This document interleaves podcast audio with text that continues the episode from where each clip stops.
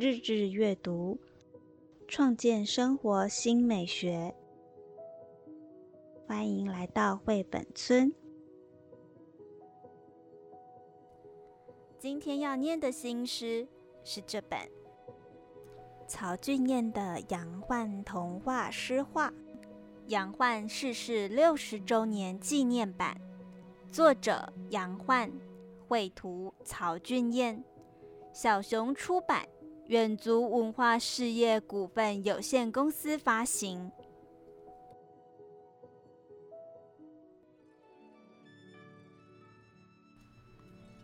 小瓜牛，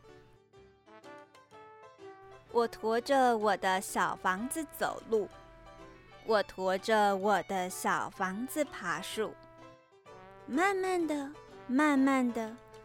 不急也不慌，我驮着我的小房子旅行，到处去拜访，拜访那和花朵和小草们亲嘴的太阳。我要问问他，为什么他不来照一照我住的那样又湿又脏的鬼地方？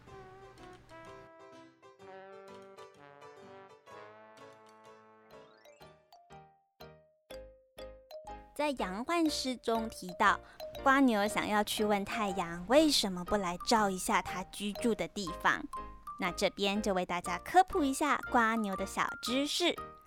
瓜牛一般是生活在比较潮湿、有植物丛，可以躲避太阳直射，且没有人类会干扰的地方。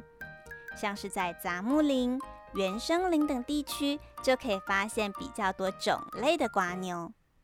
那在花圃或是花园的角落，其实你有机会发现它们哦。那么，瓜牛会冬眠吗？是的，在寒冷的地区，瓜牛会冬眠。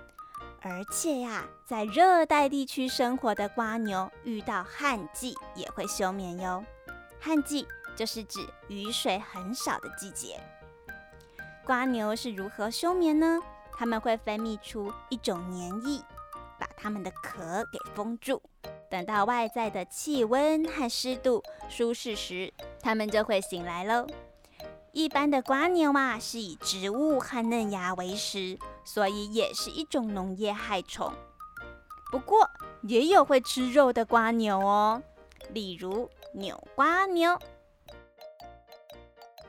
好了，以上就是今天的分享，希望大家会喜欢哟。我们下次见喽。